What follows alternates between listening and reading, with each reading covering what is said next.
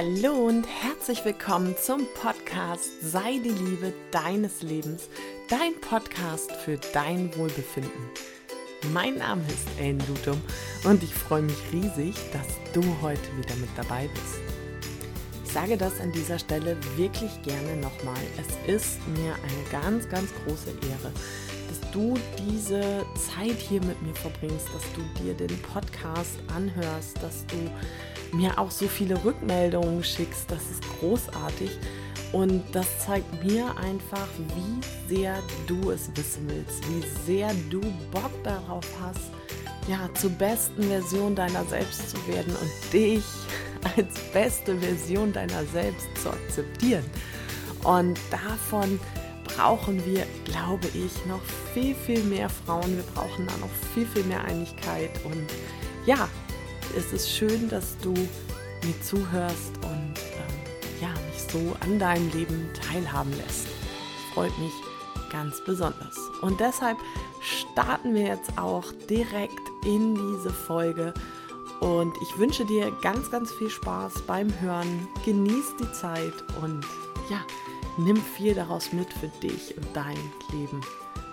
Hi meine Liebe, so, wir starten dann auch direkt mit dem Interview. Ich freue mich, dass du dabei bist, aber ich freue mich auch riesig in dieser Folge die ganz, ganz großartige Annika Ahlers begrüßen zu dürfen. Die liebe Annika stelle ich jetzt gar nicht so groß selber vor. Das möchte ich nämlich, dass sie das tatsächlich selber macht. Hallo und herzlich willkommen, liebe Annika. Schön, dass du da bist. Liebe Ellen, vielen Dank. Vielen Dank für das herzliche Willkommen. Und ich freue mich total, mich in deinem Podcast vorstellen zu dürfen und vor allen Dingen auch auf das danach folgende Interview, unser Gespräch. Aber vielleicht kurz ähm, nur zu mir. Ähm, ich bin jetzt 28 Jahre jung, sitze gerade auf einem landwirtschaftlichen Betrieb in Alverskirchen bei meinem Freund, der Iberico-Schweine hält. Und ich selber bin auch gelernte Landwirtin, ähm, bin aber von den Pumps in die Gummistiefel gestiegen. Das heißt also, eigentlich liegt mir Landwirtschaft nicht dringend oder nicht zwingend äh, im Blut, sondern ähm, so über die Großeltern mal hier und da Landluft als Kind geschnuppert, ähm, aber dann doch erst über Amerika in die Landwirtschaft gekommen. Und äh, genau, habe dort auf einer Ranch Jungpferde ausgebildet, komme also aus der Reiterei, was ja doch ganz gerne bei den Landwirten auch ein bisschen verpönt ist, wenn die Reiterei sich als Landwirtschaft bezeichnet. Habe dann aber ähm, Agrar studiert bis zum äh, vierten Semester und dann schnell gemerkt, okay, links und rechts die Karohemden von mir, die wissen, wie Land Landluft riecht. Ich selber habe aber noch nie einen richtig landwirtschaftlichen Betrieb gesehen, beziehungsweise ähm, war mal in irgendeinem konventionellen Stall ähm, oder weiteres. Und das habe ich dann umgesetzt und bin von dem Studium in die landwirtschaftliche Ausbildung. Habe zwei Jahre auf typisch konventionellen Betrieben im Münsterland meine Ausbildung gemacht, was sehr, sehr bereichernd war. Und mit dem ersten Öffnen der Schweinestalltür auf meinem ersten Betrieb damals habe ich gedacht, wow, krass, ich selber Vegetarierin seit 13 Jahren, ähm, jetzt in einem konventionellen Schweinemaststall. Was sind meine Gedanken? Und die waren natürlich vielfältig aber auch eher positiv als negativ, was ich anders erwartet hätte. Und genau das war der Startpunkt für zum Beispiel den Erklärbauer, weil ich irgendwie gesagt habe, ich möchte äh, das mitteilen, meine Gedanken und vor allen Dingen möchte ich diesen Moment teilen und diese Momente, die ich jetzt in der landwirtschaftlichen Ausbildung und darüber hinaus erlebe. Also vom Erklärbauer dann eine weitere Reise in den letzten äh, acht Jahren tatsächlich innerhalb der Branche bis heute nach einer Gründung einer Genossenschaft für Direktvermarktung jetzt in Berlin äh, bei einem Projekt des Bundesministeriums unter anderem ähm, für Farm Food Climate als fachliche Leitung unterwegs. Genau, so viel erstmal zu mir. Respekt, ich bin gerade ganz, ganz milde beeindruckt. das ist echt total krass und eine Wahnsinnsberufsbeschreibung, also was du da gemacht hast. Ähm, wie war denn der Anfang? Also ich meine, wie kommt man denn darauf, Agrar zu studieren? Und ähm, wie bist du, also was ist da passiert? Also im Endeffekt genauso weit wie der Umweg äh, über Amerika Agrarstudium war auch eigentlich ähm, der eigentliche Plan, denn ich wollte immer soziale Arbeit studieren und ähm, in die Hippotherapie, also Therapie mit Pferden oder Tieren gehen. Das war so der Ursprungsgedanke, der mich dann auch nach Amerika ge, ähm, gebracht hat, auf eine Ranch, wo ich äh, eigentlich Therapiepferde ausbilden sollte für Menschen mit Behinderung. Ähm, und da gab es dann aber viele Grenzerfahrungen in der Grenze zu ähm, Mexiko, direkt in Arizona auf der Ranch, dass es eben nicht nur Therapiepferdeausbildung war, sondern viel, viel mehr. Also Futterbergung, ähm, Hufschmied, äh, Tierarzt zugleich im Endeffekt. Und ähm, das hat mir dann ganz viel auch landwirtschaftliches, ähm, landwirtschaftliche Berührungspunkte gebracht. Und zurück in Deutschland habe ich gedacht, okay, das, das möchte ich gerne vertiefen. Das hat mir ganz, ganz viel gegeben. Also es hat mir eine ganz starke Persönlichkeitsentwicklung gegeben, diese Berührungspunkte zur Landwirtschaft. Und dann haben Freunde aus meinem äh, Bekanntenkreis gesagt, Annika, Agrarwirtschaft deckt alles ab. Das ist ein vielfältiger Studiengang. Und damit kannst du am Ende auch super viel machen, womit sie auch absolut recht behalten haben. Und somit bin ich in das Studium gestartet. Jetzt rückwirkend, auch mit dem, mit dem Abbruch ab dem vierten Semester und den Übergang in die Ausbildung, kann ich nur sagen, ähm, es macht total Sinn, vorher in der Praxis zu sein, weil ansonsten ist das rein theoretische Studium ähm, zwar mit Abschluss eine vielfältige Möglichkeit, aber doch sehr theoretisch und das war nicht mein Ansinn. Also ich hatte das ja in der Krankenpflegeschule, das, ähm, ich weiß nicht, ob das bei euch ähnlich war, das war immer sehr spannend, was in der Schule beigebracht wurde und tatsächlich auf der Station gemacht wurde, da lagen Welten zwischen. Und ich könnte mir vorstellen, wenn du jetzt auch so nickst, dass das in der Agrarwirtschaft halt und in der Landwirtschaft halt ähnlich ist, oder? Absolut.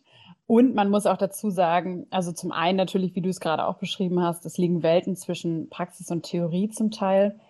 Ähm, und auch immer mit der Perspektive, was mache ich denn nach dem Abschluss? Also wenn ich dann den, den Abschluss im Agrarstudium habe, selber aber keine praktische Erfahrung habe, dann habe ich ja auch nicht wirkliche Vorstellungskraft, wie ich die Branche zukünftig unterstützen kann, weil ähm, die Praktiker sind letztendlich die Ausführenden, Ausführenden in dem Bereich und wenn ich dann in die Theorie gehe und denen im Endeffekt irgendwie vorschreibe, wie das funktionieren soll, ähm, dann kann das ja nicht äh, rund im System laufen. Und, nicht gut, oder? Nee, überhaupt nicht. Und das ist in der Pflege ja im Endeffekt genau dasselbe, ja. ne? Ja, das ist Leider. ja in jedem Bereich. Ich finde immer, es ist immer sehr spannend, wenn Menschen ich will jetzt nicht so sehr beurteilen oder so ähm, von, ich sag's jetzt mal ganz platt, Tuten und Blasen keine Ahnung haben, aber dann erzählen, wie es zu machen ist und umzusetzen ist. Das funktioniert meines Erachtens weniger gut. Annika, es hat ja, also der Podcast heißt ja, sei die Liebe deines Lebens. Und es geht ja hier ganz, ganz viel um das Thema Selbstliebe und Selbstfürsorge. Ähm, und das hat ja auch einen Grund, warum du hier bist. Warum ist das Thema Landwirtschaft und ähm, ja daraus auch, wie wir mit unseren Lebensmitteln umgehen, so wichtig für das Thema Selbstliebe? Oder was sind da unsere Gemeinsamkeiten? Da gibt es, glaube ich, eine ganz große Menge. Also zum einen ist natürlich ähm, das Essen die direkte Verbindung eines jeden zum, zur Landwirtschaft. Und ähm, die Wertschätzung damit, äh, beziehungsweise auch die, ähm, das Bewusstsein zum Essen, ähm, hat ja auch einen ganz, großes, ganz großen Einfluss auf das Bewusstsein zu uns selbst und zu unserer Selbstliebe. Und da gibt es absolut die direkte Verbindung. Und so wie ich es gerade auch schon gespoilert habe, in meinem Lebenslauf hat mir die Nähe zur Landwirtschaft eine ganz große Persönlichkeitsentwicklung ermöglicht, weil man A, durch harte Arbeit manchmal erst erleben muss, wer man eigentlich ist. Ähm, und wenn man das dann gefunden hat, dann ist man in so einem schwebenden Zustand, in so einem glücklichen Zustand, ähm, in dem man ja total gerne sein möchte und was ja auch für viele das Ziel ist, ähm, wenn sie es noch nicht erreicht haben. Und ähm, das so zu der Ursprungssache äh, Landwirtschaft und Selbstliebe, jetzt in meinem Fall, aber wie ich gerade schon auch gesagt habe, dass das Thema Essen ja eine ganz große Rolle spielt. Also du beschreibst es ja auch immer selbst, ähm, dass ähm, gerade zum Beispiel das Gewicht bei uns Frauen ja ein Riesenthema ist, was dann ja immer direkt mit dem Essen zusammenhängt und man irgendwie immer schaut, was für Ideale gibt es und ähm, möchte ich mich dem anpassen und das mache ich dann über das Essen. Ähm, und dann vergisst man viel zu sehr, was das Essen eigentlich wert ist, beziehungsweise auch den Genuss dahinter. Also wenn ich Essen nur wenn ich nur esse, um satt zu werden oder um abzunehmen und darauf dann verzichte, dann ist das irgendwie immer ein Mittelpunktthema auch. Und ähm, das finde ich an sich gut, dass Essen ein Mittelpunktthema ist, aber es sollte ein positives Mittelpunktthema sein ähm, und vor allen Dingen ein genussvolles ähm, Thema. Äh, so zelebriere ich zumindest immer das Essen. Und ich kann das auch erst sehr gut zelebrieren, seitdem ich wirklich weiß, wie meine Lebensmittel produziert werden, beziehungsweise was da eigentlich hintersteckt. Also die Kette transparent darstellen und auch anschauen, weil ich seitdem auch viel bewusster esse. Also für alle diejenigen, die ganz viele Diäten hinter sich haben, und Ellen, du beschreibst es ja auch gut, kann ich nur empfehlen, geht doch mal raus auf den Acker und erntet zum Beispiel mal die Kartoffel mit. Dann esst ihr A, ganz bewusst diese Kartoffel und dann ist ein ganz toller Nebeneffekt, dass man gar nicht mehr viele Kartoffeln braucht, um wirklich satt zu werden, weil man denen eine so große Wertschätzung gegenüberstellt, dass man äh, viel schneller satt ist und ähm, ja, vor allen Dingen noch viel, viel mehr Freude am Essen hatte. Du hast es gerade so toll gesagt, Lebensmittelproduktion. Das ist etwas, was ja in unserem Bewusstsein überhaupt kaum Platz findet. Ich will jetzt nicht sagen gar nicht, aber ähm, das vermisse ich total. Ich habe das in meiner also ich habe in meiner Jugend total gerne Alf gehört. Und, ähm, Den kenne ich sogar noch. Ja. und in einer Folge unterhalten sich die beiden Kinder, Lynn und Brian. Und Lynn fragt, ja, was denkst du denn, wo der Hamburger herkommt? Und Brian sagt, aus dem Supermarkt. Und ähm, das war so der erste Moment, die erste Berührung, wo ich gedacht habe, yo, stimmt, das kommt ja gar nicht aus dem Supermarkt. Und wir haben meines Erachtens da ein viel zu ja lasches, ähm, laschen Umgang mit dieser Lebensmittelproduktion. Was würdest du denn aus deinem Kontext dir da wünschen, was da passieren darf? Auf jeden Fall brauchen wir Veränderungen. Ähm, ich meine, wie du schon beschreibst, es ist einfach selbstverständlich, also auch für mich ist es selbstverständlich, dass wir eine so Vielzahl an Lebensmitteln zur Verfügung haben. Und das, Tag. wenn ich da eingrätschen darf, zu jeder Jahreszeit alles. Absolut, ja. Das ist der Punkt. Das heißt also, eigentlich sind wir sehr, sehr satt, um äh, darüber zu sprechen oder um uns Gedanken zu machen. Und die Krisen der letzten zwei Jahre besonders haben uns aber auch gezeigt, dass das gar nicht so sicher ist, ähm, durch den Export und dass wir auch viel mehr auf die regionale Produktion setzen müssen, ähm, um uns einfach auch sicher versorgen zu können. Und da gehört einfach Saison dazu. Ähm, aber auch, wie du gerade beschrieben hast, was, was braucht es, ähm, um mehr Bewusstsein zu haben und dass es eben nicht so selbstverständlich ist, ist, glaube ich, dass wir viel mehr miteinander sprechen müssen und mit mit uns und viel mehr miteinander meine ich zum einen die Landwirtschaft und die Praktiken, Praktika, äh, zum anderen wir als Gesellschaft, die ähm, gemeinsam kommunizieren müssen, sowohl als auch der Handel, weil im Endeffekt kommt unser Lebensmittel ja schon irgendwo aus dem Supermarktregal, aber wie es da reinkommt, ist dann ja wieder die andere Frage und wo es daher kommt. Und da gilt einfach wirklich, ähm, dass wir auf der Verpackung transparenter sein müssen, dass wir als Konsument, Konsumentin ähm, viel mehr hinterfragen müssen, wo kommt es eigentlich her und bewusster damit umgehen müssen. Aber ich will auch hier gar nicht das nur auf den Konsumenten setzen, sondern auch wir als Landwirte transparenter erzählen müssen und so ein bisschen, ich sag mal, von unserem Hof runterkommen müssen, indem wir sagen, hey, hier sind wir, so produzieren wir und schau doch mal, so dass wir wieder ein Miteinander haben und nicht ein Gegeneinander.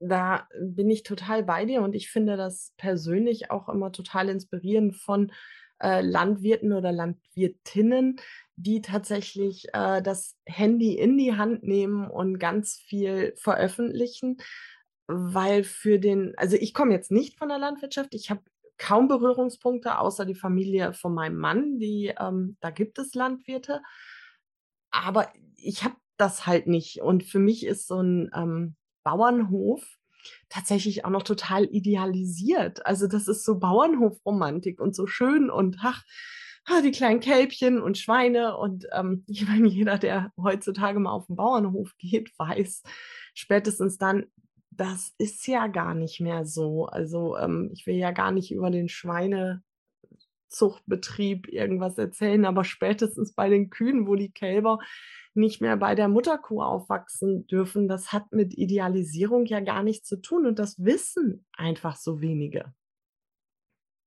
Ja, das ist auf jeden Fall ein Punkt. Ehrlichkeit ähm, seitens der Landwirtschaft, aber auch Sichtbarkeit für den, für den Konsumenten. Aber das andere ist natürlich auch, wie verarbeitet der dann äh, oder die dann die ähm, Informationen, wie du es gerade auch schon gesagt hast. Das ist natürlich dann auch, wenn man das erzählt bekommt, dann ist, ist das Kalb nicht mehr bei der, bei der Mutterkuh. Ist das ja für viele auch erstmal so, wow, das erschreckt einen total.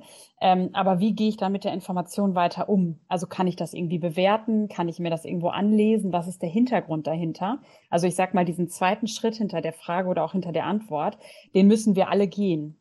Und ähm, mein, mein Lehrer in der Berufsschule, den ich übrigens sehr mochte, der mittlerweile leider schon in Ruhestand ist, ähm, hat gesagt, all das, was wir im täglichen tun, müssen wir erklären können. Und wenn wir an einen Punkt kommen, an dem wir es nicht erklären können, dann müssen wir uns da selbst stark hinterfragen und es vor allen Dingen so weit anpassen und verändern, dass wir es wieder erklären können. Und das ist so, eine gute, ist so ein guter Grundsatz, ähm, den ich A im Coaching anderen Kollegen mitteile, als auch selber ähm, sehr stark in der Reflexion angehe und wirklich hinterfrage, okay, alles, was ich heute getan habe, kann ich das wirklich erklären? Sind das Schritte, die ich nach außen hin kommunizieren kann? Und da ist natürlich dieses Handy, was man sich dann vors Gesicht hält und sagt, hey Leute, ganz transparent zeige ich euch den Alltag, super hilfreich, weil man dann natürlich auch selbst hinterfragt, okay, ich zeige jetzt hier ganz viel, gehe auch damit eine große Gefahr ein, auf genau. Kritik zu stoßen und auf ganz viel Meinung und Gegenwind. Ähm, also was erzähle ich hier und kann ich vor allen Dingen der Diskussion standhalten? Und ähm, das ist ein ganz guter, ganz guter reflektierender Punkt, aber ähm, auch vor allen Dingen ganz, ganz wichtig, dass wir uns von beiden Seiten dahinter fragen. Also ich sage da jetzt auch noch mal so zwischen, ich bin keine Veganerin oder Vegetarierin, aber ich achte tatsächlich sehr, sehr darauf, wo meine Produkte herkommen. Also nicht, dass jetzt hier irgendjemand zuhört und denkt, ich möchte hier missionieren, auf gar keinen Fall. Ich möchte wirklich nur, und deswegen ist das auch total toll, dass du heute da bist, auch, dass wir uns wirklich mehr Bewusstsein für das schaffen, was wir tun, weil viele Dinge sind einfach so automatisiert, dass wir gar nicht drüber nachdenken. Also denke ich darüber nach, mir die Packung Salami in den Einkaufswagen zu legen oder die Milch oder die Mango aus Uganda oder was weiß ich, wo sie gerade herkommt. Und das tun wir so oft nicht. Wie kann ich denn als Konsument, weil ich bin ja nun mal nicht der Hersteller, ähm, da für mehr Transparenz oder auf mehr Transparenz achten? Also welche Möglichkeiten habe ich denn da? Also zum einen ist es, glaube ich, der erste richtig gute und große Schritt, den du gerade auch schon angesprochen hast, ähm, sich das erstmal bewusst zu machen. Was, was kaufe ich eigentlich ein? Ähm, und vor allen Dingen, was, was konsumiere ich auch den, den ganzen Tag irgendwie? Ähm, das mal zu hinterfragen, weil da gehen ja auch oft so mal eben ein Brötchen vom Bäcker und so äh, verloren in, der in der Reflexion. Und was kann ich tun, ist im Endeffekt die regionalen Angebote wahrzunehmen. Zum einen, ich habe aber auch volles Verständnis dafür, dass das zeitlich und auch von den Wegen etc. manchmal nicht drin sitzt. Ähm, und da ist wirklich für jeden individuell eine Lösung finden. Also für mich ist immer das Wichtigste, nicht mit dem Mainstream zu schwimmen. Wenn in Instagram jemand in seiner Story ähm, keine Ahnung, irgendein Produkt verteufelt, weil es ihm nicht geschmeckt hat oder weil, äh, weil irgendwie was dahinter steckt, was, was da gerade nicht gefällt, dann nicht das annehmen und sagen, hu, im Supermarktregal lasse ich das jetzt stehen, weil das hat der Blogger in der Story verteufelt, sondern da wirklich zu hinterfragen und zu überlegen, okay, äh, warum verteufelt der das? Ist das auch meine Meinung? Also sich eine eigene Meinung zu bilden gegenüber dem, was man selber konsumiert und einkauft. Das ist, glaube ich, das Wichtigste und der größte Schritt zu mehr Transparenz. Und dann kann ich, und da, also wir müssen auch nicht in Schwarz-Weiß denken. Ne? Also ich gehe auch in den Supermarkt und kaufe mal eine Mango, wenn ich da gerade Heißhunger drauf habe. Und ähm, ich meine, also da, da haben wir uns doch auch hinentwickelt, dass wir genau das ähm, aus, aus dem Vollen schöpfen können. Wir sollten das aber bewusst tun. Genau. Ähm, und das ist eigentlich, finde ich für mich, also Bewusstsein dafür, was wir kaufen, ist die für mich größte Lösung für mehr Transparenz. Ähm, und dann kann ich Stück für Stück hinterfragen. Und wie gesagt, die einen gehen soweit. Ich hatte das eingangs ähm, angesprochen, dass ich hier in einem landwirtschaftlichen Betrieb wohne, die Iberico-Schweine halten. Das heißt also, hier kommen wirklich auch gerade samstags vormittags in den Hofladen Gäste von ziemlich weit her, die teilweise zwei Stunden Auto fahren, um hier dann das Schweinefleisch zu kaufen, das Iberico-Fleisch. Ähm, weil sie einfach sagen, wenn ich Fleisch esse, dann ganz bewusst mit dem Wissen, wo es herkommt und direkt vom Landwirt. Das ist eine Möglichkeit, aus der man schöpfen kann. Ähm, ansonsten, das muss man aber auch dazu sagen, und darauf können wir eigentlich auch sehr, sehr stolz sein, haben wir eine hohe Qualität ähm, an Lebensmitteln, die wir in Deutschland produzieren. Ähm, und jeder muss da für sich seinen Weg des Einkaufens und ähm, auch der Herkunft finden und ähm, auswählen. Und da gibt es halt, wie gesagt, keine Schwarz-Weiß-Denke, sondern eine ganz individuelle Findung. Ich bin so bei dir. Und ich sage ja immer, dass für mich Selbstliebe der Schlüssel zu allem ist. Würdest du das auch in puncto Ernährung ähm, so umsetzen oder so beschreiben, dass wenn ich mir ähm, oder ich selber mit mir in absoluter Liebe verbunden bin, dass sich das dann auch auf den, meine, ähm, meinen Konsum, meine Lebensmittel und sowas auswirkt? Also ich bin da voll bei dir. Das glaube ich total. Wenn man selbst im Gleichgewicht ist ähm, und mit sich selbst rein ist, dann hat man ja auch einen ganz anderen, ganz anderen Schlüssel oder Zugang auch darüber nachzudenken, was man konsumiert ähm, und wie man da rangeht, auch an die an der Auswahl an Lebensmitteln. Ähm, also definitiv ein absoluter Grundsatz, um da Bewusstsein oder bewusst an die Ernährung zu gehen. Ja. Jetzt hattest du eingangs gesagt, du bist ähm, auf eurem Hof und da aktiv, aber du hast ja auch noch einen ganz mini kleinen anderen Job. Magst du über den noch mal was erzählen? Den finde ich auch ultra spannend. Total gerne. Ähm, genau, also hier auf dem Hof bin ich auch erst sehr, sehr frisch. Äh, das Privatleben hat mich hier hingesteuert, aber äh, genau, also hier helfe ich nur so ähm, teilweise aus, wie die Zeit es zulässt. Und ansonsten bin ich in Berlin aktuell tätig. Ähm, im Endeffekt remote und aber auch viel unterwegs, also in Berlin und drumherum, ähm, für die Farm Food Climate Challenge. Ähm, und wir sind ein Team aus ähm, ja mittlerweile 42 ähm, Kollegen und Kolleginnen, die unter Project Together in Berlin äh, zusammenarbeiten. Und im Endeffekt haben wir das große ganze Ziel, ähm, zukunftsfähig Prozesse zu verändern und zu optimieren und über ein ähm, Open Social Innovation Prozess ähm, das Ganze anzupassen. Und runtergebrochen, ich arbeite als äh, fachliche Leitung in der Kohorte Farm Food Climate und das sind natürlich drei riesen Oberthemen. Farm und Food und Climate. Und wir alle wissen, äh, dass wir ähm, eine Veränderung brauchen, weil die Klimaerwärmung da ist ähm, weil wir eine Klimaveränderung haben ähm, und wir wirklich ja, schauen müssen, dass wir nachhaltiger und ähm, deutlich besser werden, um einfach auch eine enkeltaugliche Zukunft zu haben. Und äh, da ist natürlich ein ganz großer Hebel der landwirtschaftliche Sektor, ähm, der einfach draußen mit und in der Natur arbeitet und da natürlich auch, ähm, wie viele Studien sagen, einen großen ähm, Einfluss hat auf das Klima. Genau, und das sind im Endeffekt ähm, Initiativen rund um äh, das Verbessern von den äh, Klimabedingungen, den wirtschaftlichen Bedingungen auf, in der Landwirtschaft oder in der Landwirtschaft, ähm, die wir unterstützen und ähm, dort zusammenführen in einem Netzwerk. Genau, das ist so ähm, das große Ganze, was äh, Farm Food Climate vorhat und auch schon macht seit zwei Jahren. Wir zum Beispiel auch jetzt Ende Juli ein Festival in ähm, der Domäne Schickelsheim veranstalten, auch ein schöner Ort. Ähm, Genau, bei Kaspar Haller. Und ähm, genau, ich bin da die fachliche Leitung, also als Landwirtin reingegangen in ein Team von Geisteswissenschaftler und Politikwissenschaftlerinnen, ähm, um dort einfach die Nähe zur Praxis zu bringen und ähm, vor allen Dingen auch Praktika mit ins Netzwerk zu bringen, weil wir eben gemeinsam an Lösungen arbeiten wollen, wie wir eine enkeltaugliche Zukunft gestalten können. Und wir müssen, und das ist halt auch ein, ich sag mal, zeitkritisches Problem, wir müssen da jetzt handeln und ähm, sind da eigentlich, glaube ich, auch alle ganz gut schon auf einem guten Weg. Aber ähm, es zeigt sich leider ja auch, dass wir wirklich jetzt Lösungen brauchen ähm, und ähm, die vor allen Dingen durchsetzen und umsetzen müssen. Das, was du gerade auch im Thema Ernährung gesagt hast. Ne? Also augenscheinlich ähm, sind wir da alle dran, aber wir müssen es auch bis in die Tiefe umsetzen. Und genau vorher bin ich als Initiative auch in diesem Farm Food Climate Team gewesen. Daher äh, kennen wir uns. Ich war äh, Gründerin oder bin Gründerin der Münsterländer Bauernbox, ähm, eine Direktvermarktungsgenossenschaft, auf die du, glaube ich, auch hinaus wolltest. Ja, auch, aber äh, ich finde das ja alles spannend.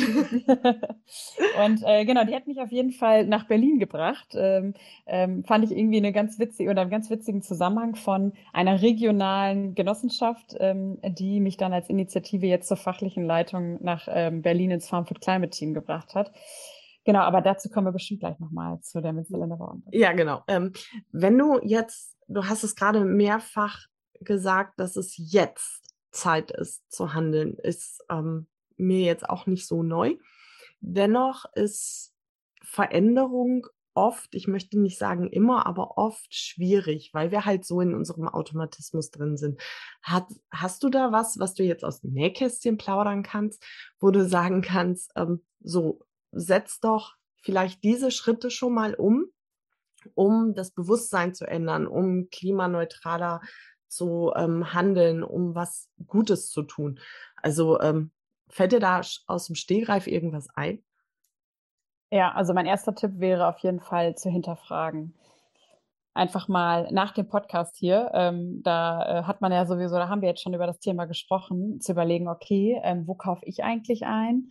Ähm, und vor allen Dingen zum Beispiel auch ein Riesenthema Lebensmittelabfälle. Also ähm, oh ja. was konsumieren wir, wie, wie, ähm, wie schnell füllt sich vielleicht auch unsere gelbe Tonne und auch die Biomülltonne und muss das alles wirklich dort rein oder ähm, ist das vielleicht auch Unsinn und wir könnten es noch besser verwerten?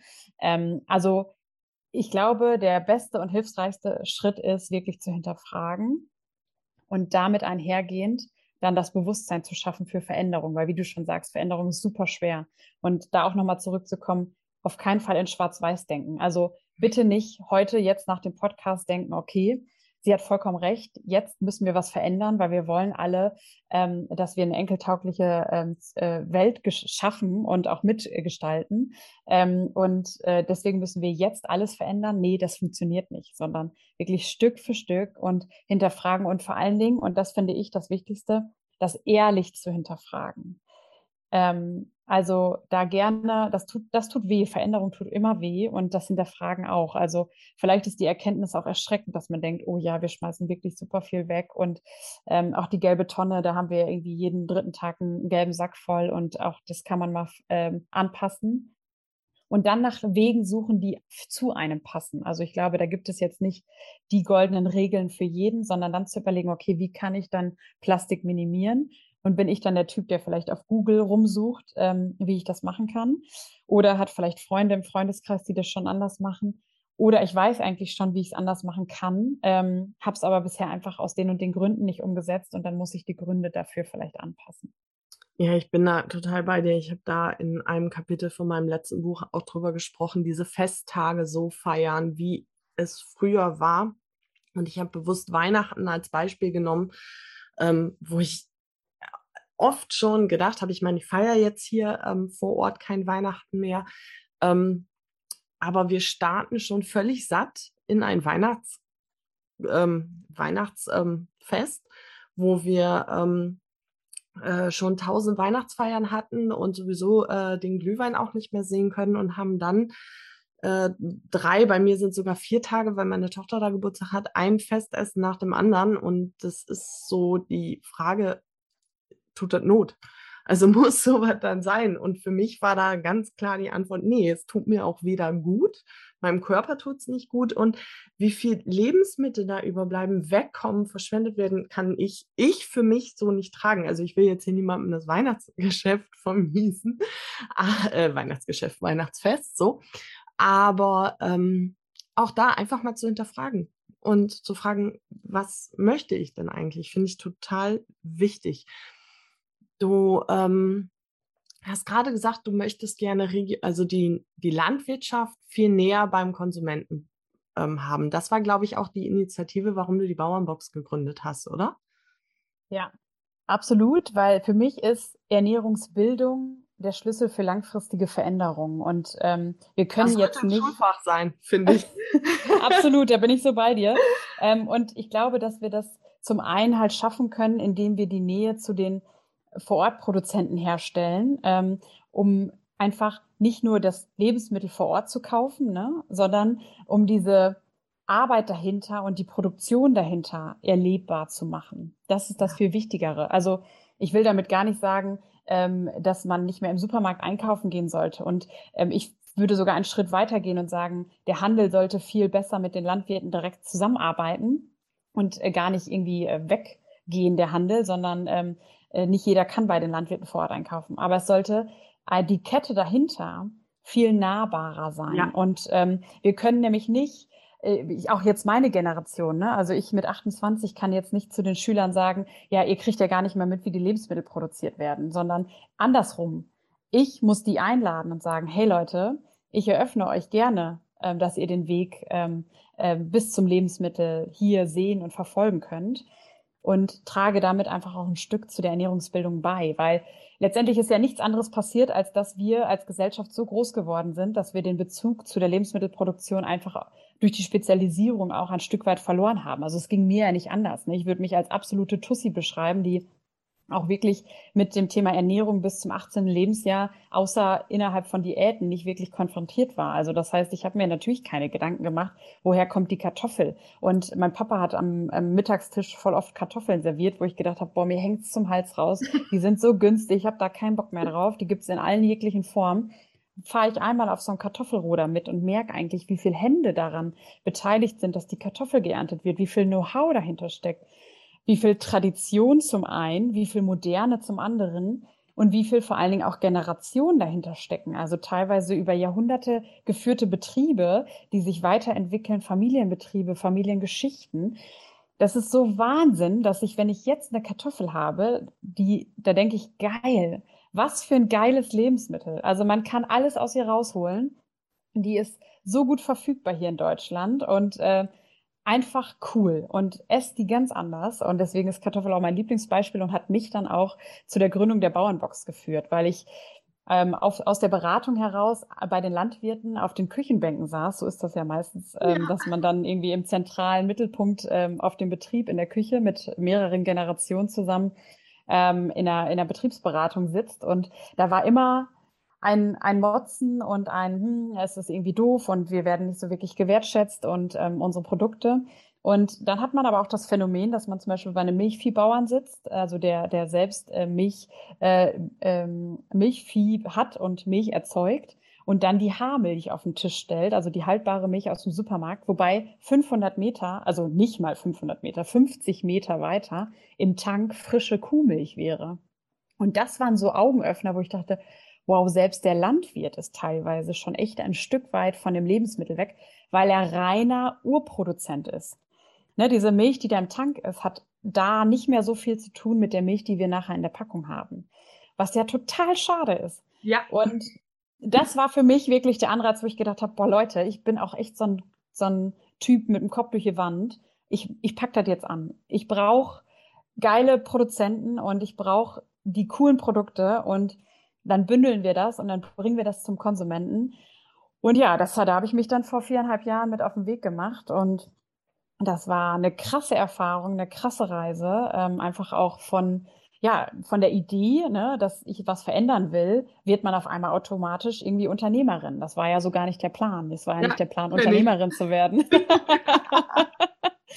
Sondern der Plan war, okay, eine Idee, ich will Lösungen schaffen, ich will aktiv mitgestalten, ich renn los. Und wie Papa immer gesagt hat, auch mit dem Kopf durch die Wand, ich ziehe das jetzt durch. Und äh, ja, das war echt cool und ähm, erfahrungsreich, diese Reise. Ich finde das so spannend. Du hast gerade was ganz, mehrere so wichtige Sachen gesagt. Also einmal hast du ein Lebensmittel mit Emotionen verknüpft, nämlich die Kartoffel, was ähm, ich mir tatsächlich auch viel mehr wünschen würde. Das ist so cool. Also wenn ihr jetzt das nächste Mal die Kartoffel auf dem Teller habt, dann ähm, denkt ihr an Annika und äh, wie sehr sie die Kartoffel jetzt zu wertschätzen hat. Und ähm, du hast noch was ganz Tolles gesagt, dieses Verändern und dem Menschen das näher bringen. War wahrscheinlich anstrengend, oder? Sehr anstrengend, so anstrengend, dass ich ähm, Mitte letzten Jahres dann für mich selbst mal eine Reise beginnen musste und äh, bin einfach mal raus auf eine Alpe gefahren und habe dort acht Wochen gearbeitet, ähm, einfach um Abstand zu gewinnen und zu reflektieren, weil man dann doch so versinkt in seiner ja. Idee und vor allen Dingen auch in dem Unternehmertum, ja. Ja. Und aus dieser Reise, ähm, die Bauernbox gibt es aber noch, oder? Ja, noch gibt es sie, ähm, den, also zumindest den Verbund, die Genossenschaft dahinter. Wir haben aktuell kein operatives Geschäft mehr, also wir, wir haben gerade nicht den Online-Shop offen. Ähm, aber ich würde es mir sehr, sehr wünschen, weil eben dahinter nicht nur reiner Kommerz mit Verkauf von Lebensmitteln ist, sondern vielmehr die Geschichte transportieren und vor allen Dingen diese Menschen. Also ich kann dir und auch euch ähm, nur sagen, wie, wie erfahrungsreich und wie wertvoll diese Gespräche mit den Produzenten und Anbietern dahinter sind. Und diese Küchenbankgespräche, die ich unter anderem total gerne irgendwann auch mal in einer Podcast-Idee unterbringen möchte. Solltest weil, du tun. Absolut, ja. Das schlummert schon so lange in mir. Ja, das wäre eine der nächsten Ideen. ja, und das wäre das nächste, was mir vorhin so aufgefallen ist, dass du erzählt hast, dass die Landwirte so viel Prügel einstecken müssen. Und das ist auch etwas, was ich arg bemerke, wir wohnen hier auf dem Land, wir merken auch viel von den Landwirten. Also wenn sie halt ihre Felder bestellen, wenn sie ähm, unterwegs sind. Und ich bin immer wieder überrascht, wie viel Negatives denen so entgegenkommt und denke dann, ja, aber wenn die nicht arbeiten würden, hätten wir nichts zu essen. Ich meine, warum?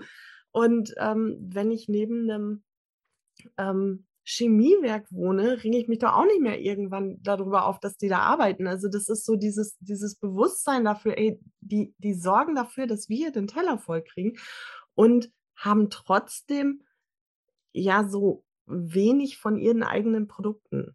Und das finde ich extrem schade. Also ich bin schon seit Jahren Konsument einer Milchtankstelle, weil ich ähm, auch nicht mehr die Milch aus der Molkerei so möchte, sondern viel lieber direkt von der Kuh.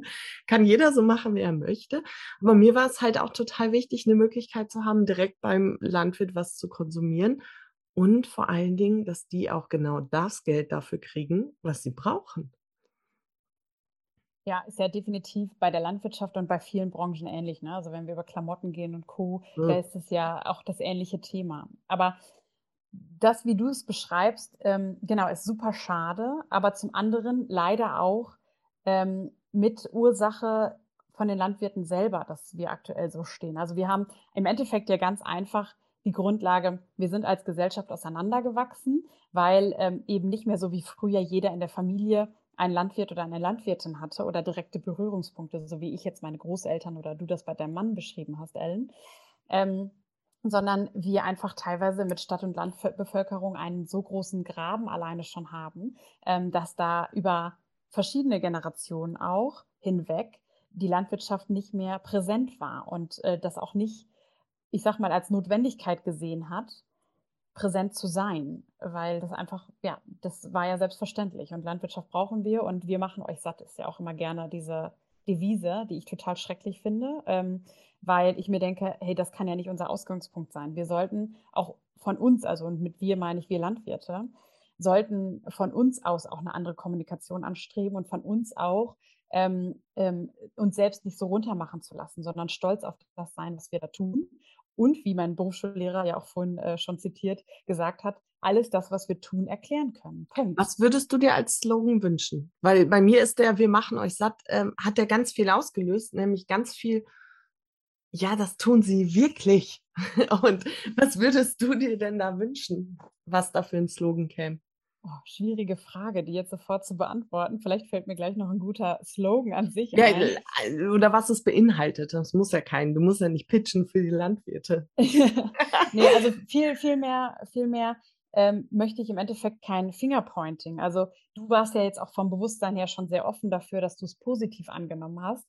Ähm, ich habe aber in vielen Gesprächen auch schon mitbekommen, dass gerade Menschen, die sich eben noch nicht so bewusst damit beschäftigt haben, sich dann auch schnell angegriffen fühlen. Und ähm, ich möchte eben nicht, dass wir in so eine Angriffsposition gehen mit, wir machen euch satt, nur deswegen ist das die Rechtfertigung für alles, was wir tun, ähm, sondern dass wir viel mehr und vor allen Dingen viel weiter hinten anfangen und sagen, hey, schau mal, wir machen das aus diesem und diesem Grund. Und du musst da ja, also der, der äh, Konsument muss ja bei uns nicht ähm, in der Branche der Spezialist werden. Also deswegen ja auch der Erklärbauer zum Beispiel, der eben äh, der Syn das Synonym dafür sein sollte, hey, nicht jeder kann die Ausbildung zur Landwirtin machen, aber ich möchte euch total gerne mitnehmen, ähm, damit ihr einfach einen kleinen Einblick bekommt. Bei mir ist es ja genau dasselbe. Wenn ich ein Auto kaufe, habe ich auch keinen Bock, mich mit der gesamten Automobilindustrie zu beschäftigen und mich da irgendwie in die ganzen Prozesse reinzudenken, um mir dann ein Auto auszusuchen. So. Und andersrum erwarte ich als Landwirtin genau das auch nicht von den Konsumenten. Aber im Grundsatz gehört es ein bisschen zur Allgemeinbildung dazu und vor allen Dingen zur Nähe, äh, weil es eben nicht nur ein Auto ist, was ich mir vielleicht alle zehn Jahre mal kaufe oder alle fünf, sondern weil es Lebensmittel sind, die ich mir tagtäglich kaufe. Und ähm, ja, ich glaube, dass wir da einfach von beiden Seiten mehr Bewusstsein brauchen, sodass der Milchviehbetrieb nicht mehr die Haarmilch auf den Tisch stellt, sondern ähm, die frische Milch aus dem Tank holt und wertschätzt und für sich, für sich weiß, was er für gute Lebensmittel da produziert und andersrum ebenfalls. Ja, ganz getreu nach meiner Oma Kind, du bist, was du isst. Hey, das ist ein toller Slogan. Vielleicht sollten wir den nennen. Fand ich auch immer gut, dass sie das so gesagt hat. Annika, es ist so großartig, sich mit dir darüber auszutauschen. Ich finde das so, so wichtig. Ich könnte ja auch noch Stunden mit dir darüber reden. ähm, gibt es irgendetwas? Du hast gesagt, wir sind durch Krisen gegangen. Es ist ähm, viel, wir haben nicht mehr viel Zeit zu handeln. Du hast uns schon ganz, ganz viel mit auf den Weg gegeben. Gibt es jetzt hier an dieser Stelle noch irgendwas, was du uns zum Abschluss noch sagen möchtest? Oh, ich, wie du schon sagst, ich ähm, habe immer viel zu erzählen und vor allen Dingen liebe ich diese Gespräche. Also auch da einfach der, die herzliche Einladung, ähm, wenn ihr das hört, kommt gerne auf mich zu und lasst uns in den Austausch treten und Netzwerken und äh, Gespräche führen. Äh, total gerne. Und eigentlich kann ich mich nur wiederholen von dem, was ich auch schon in unserem Gespräch gesagt habe. Lasst uns alle bei uns selber anfangen und kein Fingerpointing betreiben und vor allen Dingen nicht in Schwarz-Weiß denken. Ähm, wir müssen die Welt retten, ja, aber wenn wir jeden Morgen mit diesem Riesenball aufstehen, dann schaffen wir das überhaupt nicht, sondern jeden Tag ein Stückchen mehr und dafür aber durchdacht und nachhaltig zu einer Veränderung und Anpassung. Das wäre toll. Und da einfach wirklich offen und ehrlich zu hinterfragen und auch mal gegen den Mainstream schwimmen cool. Ich habe ja immer eine Frage, die ich am Ende des Podcasts jedem Interviewgast oder Gästin stelle. Und das ist die Frage, Annika, verrate uns doch mal das Geheimnis deines tollen Aussehens und deines Strahlens. Jetzt strahle ich auf jeden Fall noch mehr. Du hast mich ja schon vorgewarnt ähm, vor dieser Frage und ich finde sie super schön. Ähm, das Geheimnis dahinter ist, glaube ich, die Ausgeglichenheit beziehungsweise ja die Selbstliebe, die du auch so schön immer beschreibst. Ähm, und ich glaube, dass das für mich das Geheimnis für wahre Schönheit nach außen ist, wenn man mit sich selbst im Rein ist. Und ähm, ja, das kann man nicht immer sein, aber zum großen Teil und das sieht man dann auch im Außen. Wow. Das äh, bei dir sieht Mann oder Frau ist auf jeden Fall. Total großartig. Das war ein großartiges Gespräch. Ich bedanke mich für deine Zeit und ich bedanke mich für deinen Mut, so da rauszugehen und so viel für uns, unsere Enkel zu tun. Denn ich kann mir vorstellen, dass du auch oft Gegenwind erfährst und dass es nicht unbedingt immer einfach ist, in, sich in dieser Domäne zu behaupten ja, nicken. Das ist gut. Ich sage das mal, weil äh, das sieht gerade keiner. ähm, und danke, dass du da so rausgehst. Danke, dass du es machst. Und wenn du jetzt zugehört hast, dann ja, lade ich dich auch nochmal herzlich ein, dich etwas zu hinterfragen, vielleicht mal zu überlegen, wo du mit deinem Sein die Welt besser machen kannst. Für uns, für uns alle, für deine Kinder, für deine Enkelkinder. Und auch, wie Annika schon so schön sagte, nicht mit dem Finger auf anderen zeigst. Ich bin ein ganz großer Freund davon, dass jeder bei sich selber gut sich kümmern kann und dann haben wir auch genug zu tun. Und wenn du mit deinem vorbildhaften Verhalten vorangehst, inspirierst du ganz von alleine Menschen dazu, es dir nachzutun. Und in diesem Sinne, danke, dass du da warst. Schön, dass du zugehört hast. Ich freue mich immer über eine Bewertung bei Spotify oder iTunes oder schreib mir einfach eine Nachricht. Freue ich mich auch immer. Und vergiss nicht, dein Wohlbefinden ist immer deine bewusste Entscheidung. Alles Liebe, deine Ellen.